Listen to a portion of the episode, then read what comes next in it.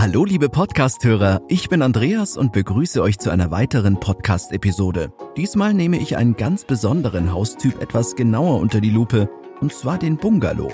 Ich verrate euch, wo der Bungalow seinen Ursprung hat, was seine besonderen Merkmale sind, welche Vorteile er mit sich bringt und noch einiges mehr. Viel Spaß beim Anhören.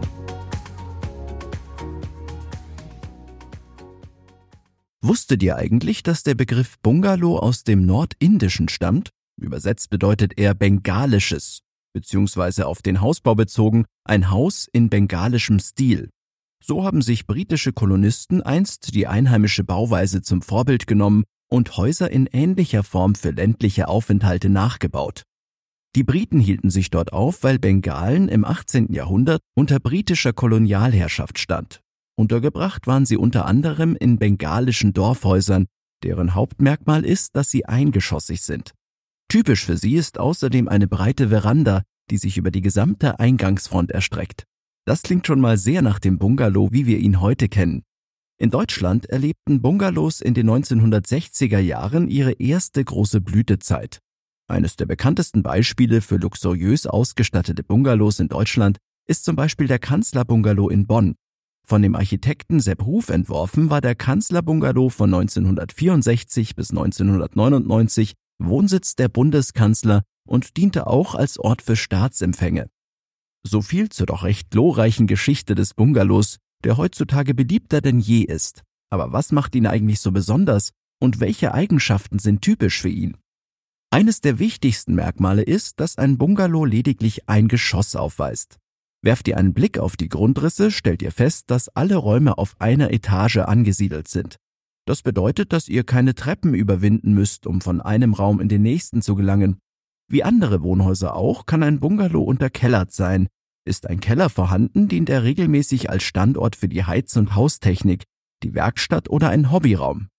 Hört passend hierzu in die 45. Podcast-Episode rein, wo die Frage, ob Bodenplatte oder doch lieber Keller, näher durchleuchtet wird. Auch die Bauweise eines Bungalows kann variieren, Oft werden Bungalows mit einem Flachdach in Verbindung gebracht, tatsächlich sind aber alle gängigen Dachformen realisierbar.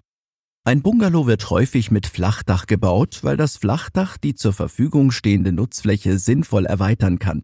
Hier kann zum Beispiel eine zusätzliche Grünfläche entstehen, die mit Nutz- oder Zierpflanzen oder mit Rasen bepflanzt wird. Ein Flachdach eignet sich außerdem ideal für eine Dachterrasse, auf der ihr euch wunderbar entspannen könnt. Flachdächer können aber auch für die Energieerzeugung genutzt werden, zum Beispiel für die Montage von Solarkollektoren oder für Photovoltaikmodelle. Bungalows haben sich in Bezug auf die Form und das Dach in den vergangenen Jahren enorm weiterentwickelt. Heutzutage könnt ihr zwischen mehreren Dachformen wählen. Neben dem Flachdach gehören zu den gängigen Dachformen für einen Bungalow das Walmdach, das Satteldach und das Pultdach. Entscheidet ihr euch zum Beispiel für ein Satteldach, stehen euch unterschiedliche Dachneigungen zur Auswahl. Hier gilt der Grundsatz, je höher die Neigung des Daches ist, umso größer sind die Möglichkeiten, den zusätzlichen Raum als Wohnraum zu nutzen. Diese Variante ist insbesondere bei jungen Bauherren gefragt, die zunächst als Paar einen Bungalow bauen, den sie bei Kinderwunsch entsprechend ausbauen können. Bei einem Walmdach hat nicht nur die Traufseite, sondern auch die Giebelseite geneigte Dachflächen. Dadurch wird nicht nur der Dachgiebel ersetzt, gleichzeitig gewinnt das Dach an Stabilität und wirkt ebenso robust wie herrschaftlich. Allerdings bleibt für einen Ausbau des Dachbodens nur wenig Platz. Bei einem Bungalow mit Pultdach ist nur eine Dachfläche einseitig geneigt. Der Vorteil eines Pultdachs ist, dass es preiswerter im Aufbau ist. Es erfordert einen geringen Arbeitsaufwand und nur wenig Material. Natürlich könnten wir hier noch weiter ins Detail gehen, allerdings würde das den Rahmen dieser Episode sprengen. Viel lieber möchte ich euch erläutern, welche Vorteile so ein Bungalow mit sich bringt und warum er für euch als angehende Bauherren der ideale Haustyp sein könnte. Das größte Plus des Bungalows sind die kurzen, treppenfreien Wege. Wollt ihr die Vorzüge eines Hauses genießen, in dem ihr keine Treppen steigen müsst, seid ihr mit einem Bungalow bestens bedient. Das Zauberwort heißt hier Barrierefreiheit. Alle Räume befinden sich auf einer Ebene, sodass der Bungalow rollstuhlgerecht ist, beziehungsweise bei Bedarf recht schnell dahingehend umgebaut werden kann. Ein großer Vorteil, schließlich ändern sich die Ansprüche an das Haus mit steigendem Alter. Mit dem Bungalow seid ihr perfekt darauf vorbereitet. Außerdem verbinden sich im Bungalow alle Räume zu einer Wohneinheit, in der die einzelnen Bereiche stufenlos erreichbar sind. Die Gestaltungsmöglichkeiten bei dieser besonderen Bauweise sind daher um einiges vielfältiger als in Gebäuden, in denen man beim Bau tragende Wände oder höher liegende Stockwerke berücksichtigen muss. So lässt sich eine Vielfalt offener Raumkonzepte verwirklichen. Beliebt sind beispielsweise Bungalows mit L- oder U-förmigem Grundriss. In solchen Häusern könnt ihr die Terrasse an windgeschützter Stelle platzieren und einen Zugang über mehrere Glastüren ermöglichen. Innen- und Außenraum werden so mühelos und auf besonders natürliche Art und Weise miteinander verbunden. Trotz der Tatsache, dass die Dachfläche insgesamt größer ist, werden beim Bungalow keine komplizierten Giebelaufbauten oder andere Gewerke umgesetzt, die viel Zeit und Geld kosten.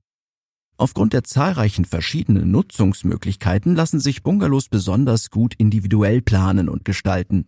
Einer der Vorteile des Wohnens in einem Bungalow ist, dass dieser Haustyp häufig große Türen und Fensterfronten hat, wodurch das Haus besonders offen, freundlich und luxuriös wirkt. Dank verglaster Fassaden gelangt viel Tageslicht in die Räume und das gesamte Grundstück wird Teil des Wohnraums.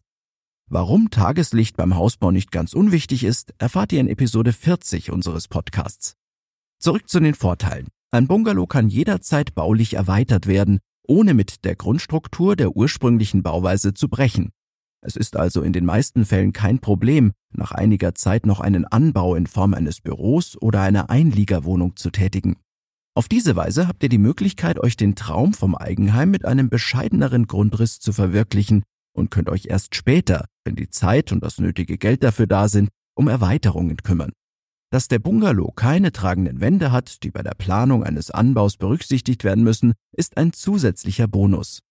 Bevor ihr euch für diese Bauweise entscheidet, solltet ihr auch die möglichen Nachteile bedenken, die ein Bungalow mit sich bringt.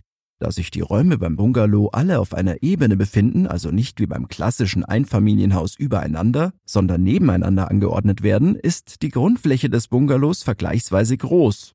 Auch die relativ große Dachfläche erfordert aufgrund des zusätzlich benötigten Materials ein Mehr an Baukosten.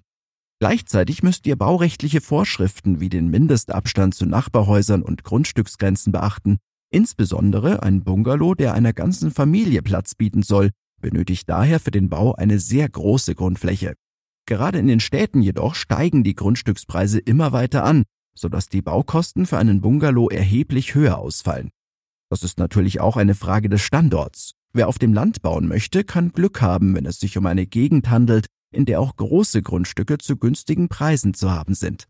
Berücksichtigen solltet ihr außerdem die höheren Kosten für die Bodenplatte, die größer ausfällt als die für ein mehrgeschossiges Einfamilienhaus mit der gleichen Wohnfläche. Bei Bungalows mit bodentiefen Verglasungen sollten diese zudem dreifach verglast sein. Gerade bei dieser Bauweise solltet ihr auf eine moderne, energieeffiziente Bauweise achten. Stellen wir die Vor- und Nachteile gegenüber, fällt auf, dass die positiven Eigenschaften, die ein Bungalow mit sich bringt, klar überwiegen.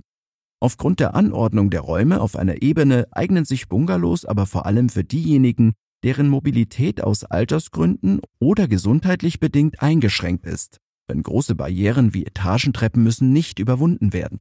Daher ist ein Bungalow eine gute Investition für diejenigen, die im fortgeschrittenen Alter mit dem Bau oder Kauf eines Hauses liebäugeln. Gleichermaßen sind Bungalows auch für Familien mit jüngeren und älteren Kindern geeignet, da sie einen Zugewinn an Sicherheit bedeuten. Kinder können nicht die Treppe hinunterfallen oder aus dem Fenster stürzen. Auch Ehepaare und Alleinstehende können in einem Bungalow die Vorzüge des Wohnens in einem eigenen und freistehenden Haus genießen, das aufgrund der einen Etage einen geringeren Aufwand in Bezug auf Putzen und Pflege erfordert. Die Grundrisse von Bungalows bis zu einer Größe von 100 Quadratmetern sind ideal für Alleinstehende und Zwei-Personen-Haushalte, deren Familienplanung abgeschlossen ist. Grundrisse mit einer Größe zwischen 100 und 110 Quadratmetern ist die am häufigsten gewählte Größe für Bungalows. Eine Größe, die auch für eine Familie mit bis zu zwei Kindern ausreicht. Insgesamt bieten Bungalows aufgrund ihrer einfachen Bauform eine Vielzahl von Nutzungsarten. Abhängig von ihrer Größe und der Ausstattung könnt ihr sie als Ferienhaus, als Wohnimmobilie mit integriertem Arbeitsbereich oder als vollwertiges Einfamilienhaus nutzen. Von der einst sehr einfachen und schlichten Bauform hat sich der Bungalow heute zu einem nachgefragten Haustyp entwickelt, sowohl im städtischen als auch im ländlichen Bereich. Ich hoffe jedenfalls, dass ich euch einen guten Eindruck vermitteln konnte, was es mit dem Bungalow auf sich hat und warum er so beliebt ist. Eine Überlegung ist er immer wert, allerdings sollte der jeweilige Haustyp mit euren Interessen übereinstimmen. Wie auch immer ihr euch entscheidet, mich hat es sehr gefreut, dass ihr bis zum Ende mit dabei gewesen seid. Ich freue mich, wenn ihr auch beim nächsten Mal dabei seid. Und wenn euch unser Podcast gefällt, gebt gerne eine Bewertung bei eurem jeweiligen Podcast-Player ab. Bis zum nächsten Mal, euer Andreas und das gesamte Baumentor-Team.